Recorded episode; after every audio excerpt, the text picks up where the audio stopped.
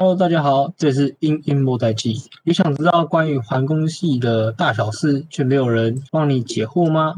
如果有，欢迎收听我们节目，说不定就可以找到这些答案哦。我是主持人海杰，我是主持人易仲。OK，我们就直接延续上一集的内容，切入主题吧。如果还没有收听上一集的观众，请记得听完再来哦。记得哦。好，那我们这集的一样是邀请我们的宛如老师。Hello，嗨，老师好。好。哎，那当时我在上老师的物化课跟环分课的时候，就是都花很多时间去读，但是考出来的成绩又不是很理想。想问老师有没有什么诀窍来应付这两科考试呢？物化跟环分吗？哎呀。这个讲到我心中的痛啊！这两科我在上课的时候都会跟同学讲，我其实都老实讲哦，它它本来就是一个很难的科目啊。然后学校叫我去上这个，这简直在害我，好不好？这个这个同学一定很讨厌我的吧？这个反正 anyway 上了就上了，这样。你如果觉得这科不容易上，我觉得是很正常的，蛮正常的啦。那这两科如果要 pass，只有一个诀窍，就是你弄懂习题就可以，就是课本的习题，但是是你得懂那个习题，你弄懂就可以，就是把习题做懂，然后呢，homework 自己做，你绝对可以 pass，保证。那但是你如果要，比如说拿到我我知道有一些同学可以拿到九十分以上的高分，甚至他拿到九十分，那都是被我压下来，因为我不太可能给同学超过九十五分的分数，这是为了保护同学。因为你拿到九十五分以上的分数的话，以后别人面试你就会觉得，哦哟，你这么厉害，我就拿一堆很难的题目来考你这样。所以拿一个九十五分的分数，我觉得是一个很差不多的分数，这样就是让以后。看到这个成绩的老师会觉得，诶，这个学生是优秀的，但不会想刁难你。好，那这两科要拿到九十分以上的同学，嗯，他们通常有一个特质，就是这两个科目啊，它其实是很强大的逻辑的训练。什么叫逻辑的训练呢？就是呃，我们在上这两科，它都会有一些背景条件，就是你要把这些背景条件给。想清楚你在做哪一类型的，它适用于哪一些类型。那你如果没有先搞清楚，一步一步来的话，通常会觉得这个科目很难呢、就是它真的不太容易。我我也是越教越，我第一次教的时候教的真的哩哩啦啦，我对第一届的同学非常的抱歉。对，那诀窍诀窍就是习题自己写好不好？习题不是习题自己念，然后作业自己写，就这样，绝对可以过。不骗你，真心不骗。好，那感谢教授的用心良苦。就是我之前在上课的时候，有听到，就是呃，老师分享自己在考航空技师的事情。啊，那时候好像听老师似乎有一套，就是自己考证照的方法。就是想问一下老师，可不可以分享，就是自己当初在准备航空技师考试的时候的一个经历？哦，好，其实我在课课堂上分享过，不过可以再讲一遍。就是这个还是我自己个人的经历哦，但。但我觉得绝对有用。那我事实上我的背景不是环工系，我是土木系，所以我是土木系念完之后去读环工所。那所以我考上环工所之后，你知道环工所入学是九月啊？你知道九二一大地震这个东西吗？这个是我入学前一天呢。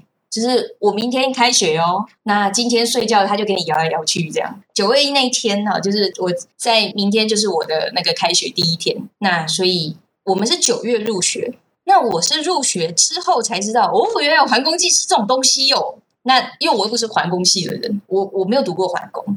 那当时我们班有环工系的同学，比如说中心环工。或者是成大环工来的同学，那大家就可能慢慢聊聊着聊着说要去考环工技师，那我就傻嘛，傻傻的，就是别人考我也去考啊，就是属于这个没什么大脑类型这样。那第一年考当然就考的哩哩啦啦，那这也很正常，我也没有期待我第一年就要考上哈。那但是吸取经验是很重要的，所以我第一年。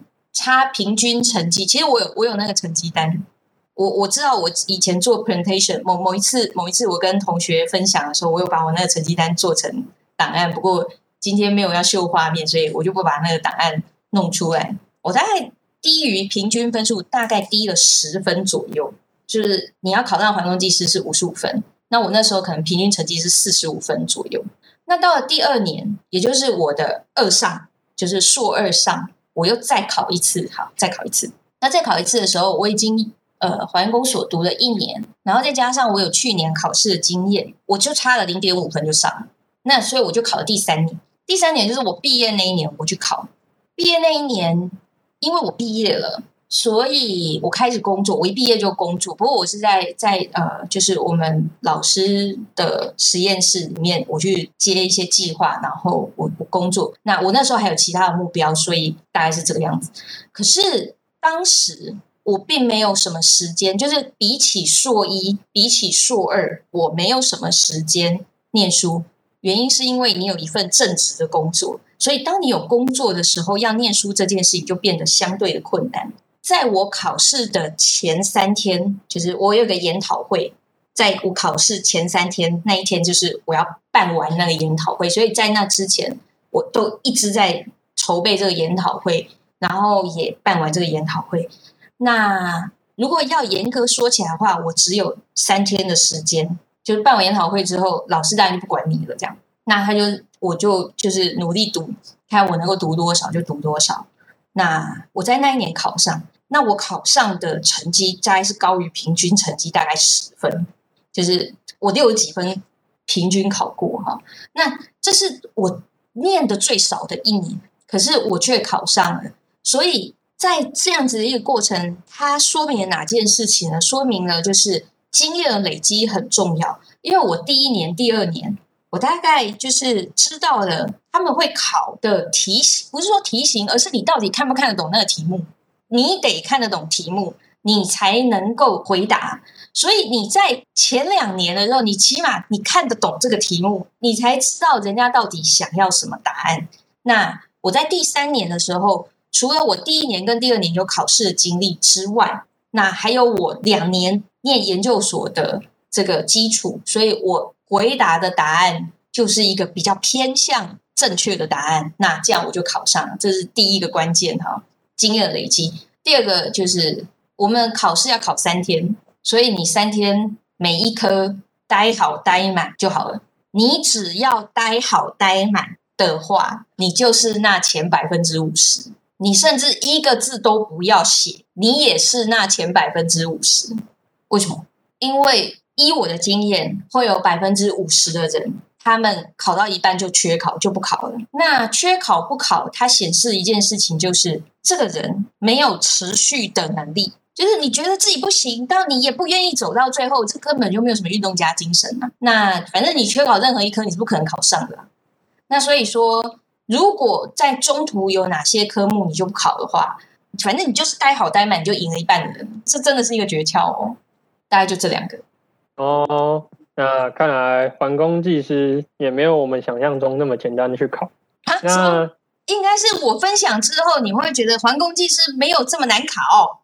哦，好，那哦，因为我是宛如老师的导生。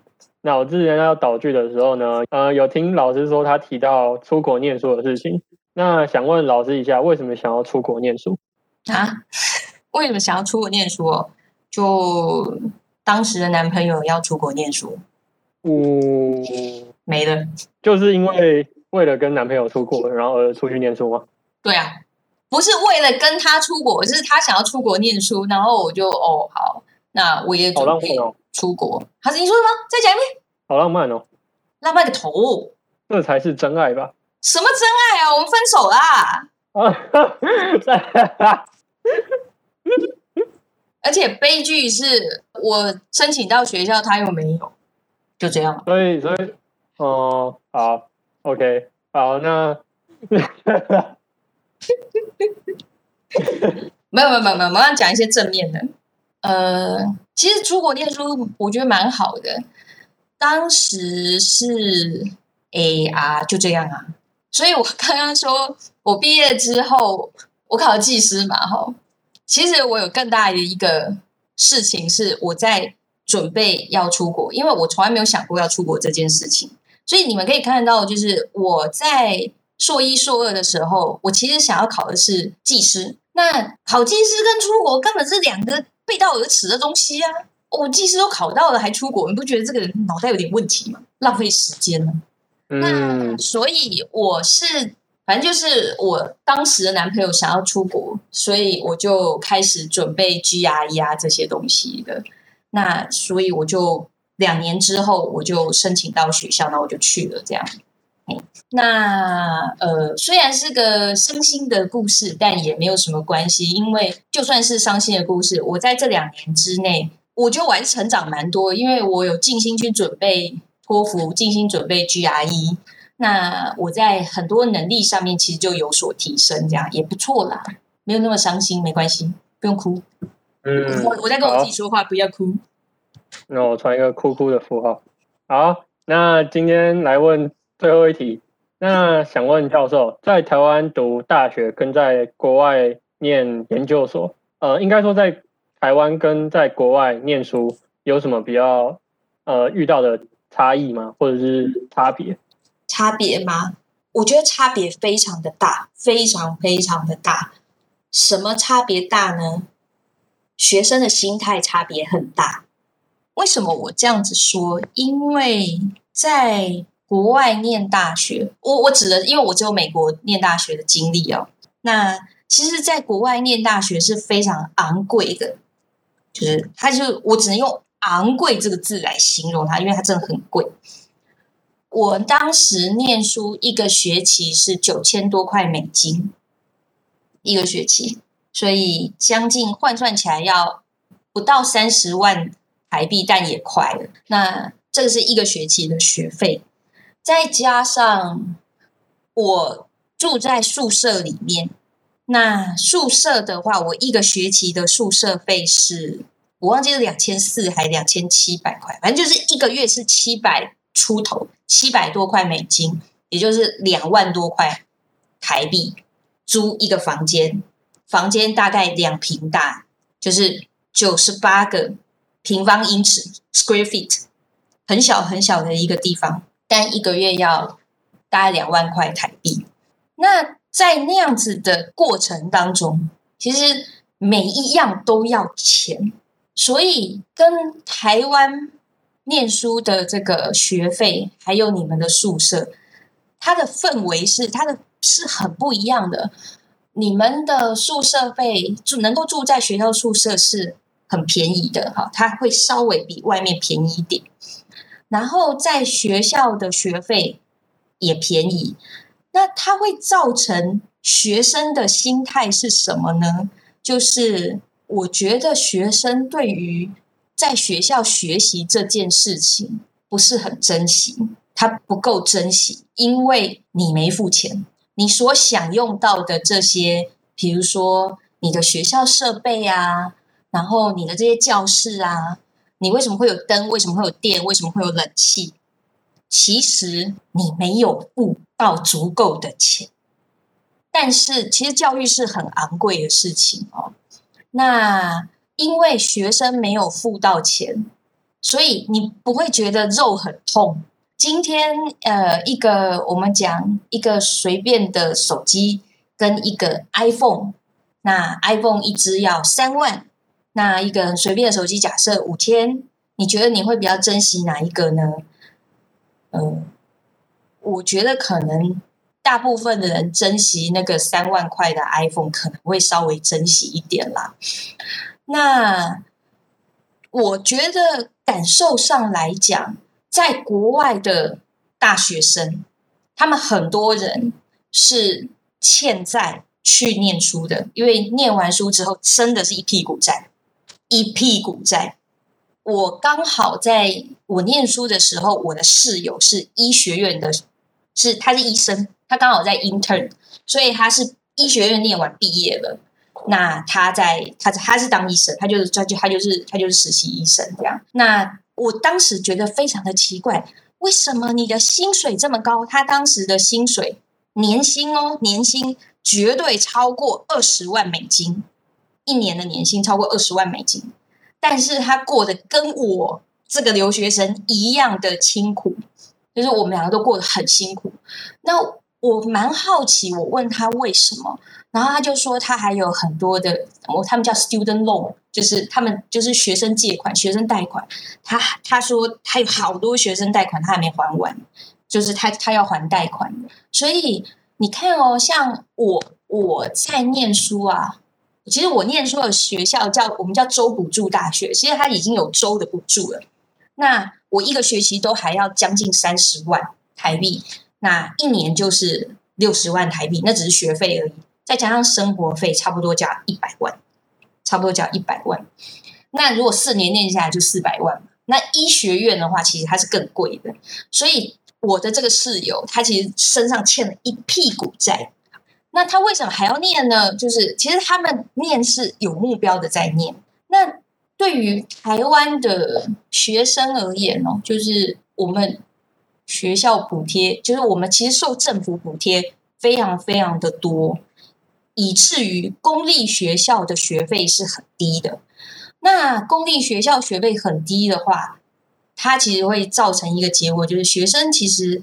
优秀的学生，好，就是能够进公立学校都通常比较优秀的学生，但很可惜的是，学生没有那么珍惜你受教育的机会。那我觉得这是最大的差异。嗯，OK，我也很呃同意老师就是说，我们如果有付钱的话，就才会比较珍惜的这个讲法。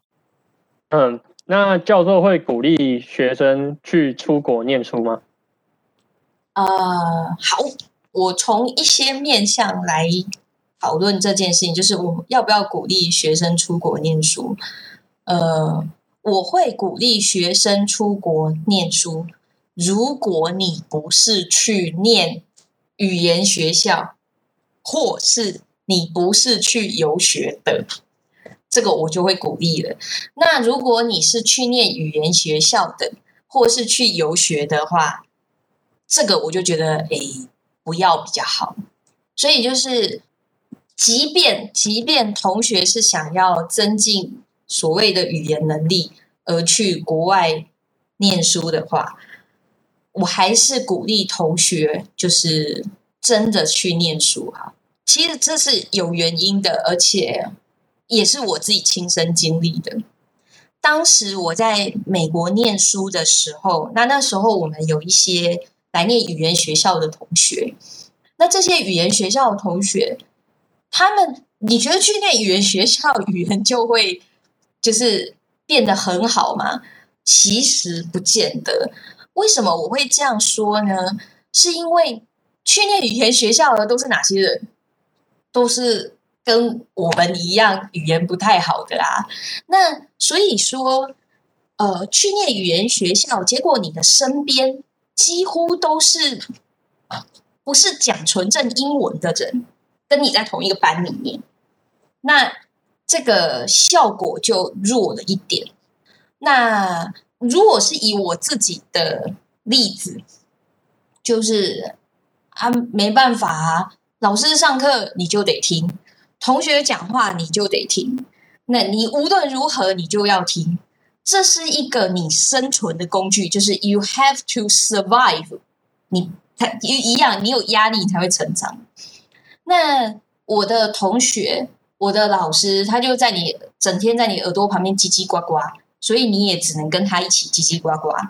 那呃，我我觉得在这种情况之下，才是所谓的一个好的环境，让你有一个好的这个语言的学习环境。那也就是说，如果真的要让你的语言 improve 的话，其实去学语言，去语言学校，我觉得用处不大。再讲一个我的经历，就是我什么时候我觉得我自己的英文说得很溜，说得很好，跟我说的完全没有心理障碍。我是在成大教书的时候没有心理障碍，并不是我在美国那几年没有心理障碍，不是，因为。我在美国念书的时候，其实我如果不讲，我如果想要不讲话，我就可以不讲话啊。就是你其实整天都在实验室里面做实验，你跟那些杯子讲话哦，对不对？那你你真的可以不讲话。所以不太需要，就是我的我的工作环境，我的研究环境没有一定要到说话的程度。但是到了成功大学教书之后，你们知道我们的研究所，我们是用英文授课，所以我必须要用英文授课，这是一个。然后第二个，当时就是当时我们系主任啊，我们系主任刚好是你你们已经不知道这个老师，因为他刚好退休了。那他就是因为你是就是这个人是美国回来的老师，这样他觉得哎，你英文要很好，所以把所有接待外宾的事情全部都给你这样。所以只要有任何说英文的场合，就是说，哎，那个陈老师你去这样，那我就变得有很多很多的机会，我必须说，他是一个又又来了，它又是一个我生存的工具。所以当它变成是一个工具，而不是你真的要去学的东西的时候，你在用它，而不是你在学它，你用才会进步，你得用它。那去语言学校这个，是你还是在学啊？那。你你们刚刚不是问了一个问题吗？就是老师还是上一集你问了一个问题，就是老师你有物化跟还分很难啊，因为你没用啊，你没在用它啊，所以你觉得难。好，那英文也是一样，就是你没用它，其实你就很难有很大的进步。那你用了它之后，你之前在那背的那些单字，它才真正用得出来。所以。我的英文有显著进步的时候是，是我反而是在成功大学这个从头到尾环境全部都是中文的地方，但我得用英文。然后我觉得，哎，我英文感觉自己都进步了很多，所以我面对外籍生，我面对这个外宾，我就大概就都还好这样。所以就是我鼓励同学出国念书，这绝对是鼓励的。但是如果你要念语言学校或者是出国游学这种比较类似玩的性质的话，这个但这个方向我就不会鼓励了。那我鼓励的是你去学一个专业，好，你去学一个专业，那就是认真的去学这个专业，然后把英文当做是你的工具，这样子就我我这个我这个我是这个非常支持的。我强调的是这一点。哦，谢谢老师。让我。让我们知道，就是如果真的想要让自己成长的话，势必是要到国外学点知识的。刚才也在老师的回答里面听到，就是真正让自己的英文进步是在回台湾当教授的时候。就是想问老师，除了英文这个优点之外，老师还有什么契机或是原因想要就是回台之后当教授吗？因为以前不知道当老师是这种工作啊。我认真的，我以前不知道老师的工作全部的工作内容是这样子。就以前你们如果看到我们，你们也不是常常看到我，对不对？你们也不是常常看到系上的老师。那你们，但是我可不可以问你，你们对老师的感觉是什么？就是想感觉问什么问题都可以回答出来。不是啦，我讲的是那个，你有常常看到他吗？你会觉得他有有吗？你你会觉得他每天都过得苦哈哈吗？并没有哦，还好，对吧？所以我以前看我老师，因为我不常看到他，所以我也觉得，哎，是不是他不用花很多 时间工作？我以前对教授这个工作是有误解的，我以为就是做 research 做研究。那怎么做研究？我不知道怎么做研究啊，反正我以为就是要做研究。那就是找教职这样。那另外还有一个就是，其实教职它还是有一些所谓社会的期待，就是社会对于这个这个工作还是有一些尊重的。那你如果拿到这个这个职位，好像诶别人就觉得哦，你是老师这样，大家有一种有一种觉得拿到这个就好像完成了某个梦想或某个事情的那种感觉，就是因为大家都想要嘛。那我就。也去拿这样，但是我真的真的有了这个工作之后，我发现他的工作内容跟我当初想的差异非常非常的大，它差差别很大。那很多事情都是做了之后，你才会知道它差别很大。但我不要告诉你们，它到底是正正面的差异还是负面的差异，这个不要影响同学。鼓励大家都来当老师，好不好？所以老师也是误打误撞跑进了教授界的。对对，那。就是之前在上课的时候，也也有听老师提过，就是老师的哥哥好像也是教授，就想问一下，就是有没有平常生活之中发生一些比较趣味的事情？你说我跟我哥，就就像是家族聚会之类的。家族聚会，嗯，我跟我哥家族聚会，什么有趣的事情？例如。通常都是那个我那个在 murmur complain 啊，然后我哥就开始安抚我啊。我们从小到大都这样啊。他有一个非常神经质的妹妹，这样。我哥哦，呃，我哥哥大脑有问题，不是不是嗯嗯系的人大脑有问题，是我哥哥大脑有问题这样子。对，但我哥大脑有问题这件事情也不是什么新闻，因为我大嫂常被他气得半死啊，我也常被我哥气得半死啊。他就是个就是笨笨宅男吧。嗯，我跟我哥这个一时就想不出来，我们到底有什么什么有趣的这样子。家族聚会哦，有啦，有一个就是我妈妈每次看到我跟我哥这个样子，她她就会说，意思就是说你们这样子有像大学教授，就是我爸妈看我们都不觉得我们实在是不像大学教授。这是第一个哦，他们用台语讲，就是你那刚有请求节告修。然后第二个就是练那班阿嘎哈星，就是我们两个是如何教学生，就是我们很难以身作则，就是我爸妈看我们很差啊。对，嗯，好，那谢谢教授对自己亲生哥哥的分享。哎，那我们时间也差不多了，今天非常感谢阮如教授力挺我们硬硬摸在一起，也感谢教授愿意跟我们分享这么多他曾经的经历。如果还想知道更多有关环工的事情，请继续收听我们频道。我是凯杰，我是一中，大家拜拜，拜拜，拜啊拜啊。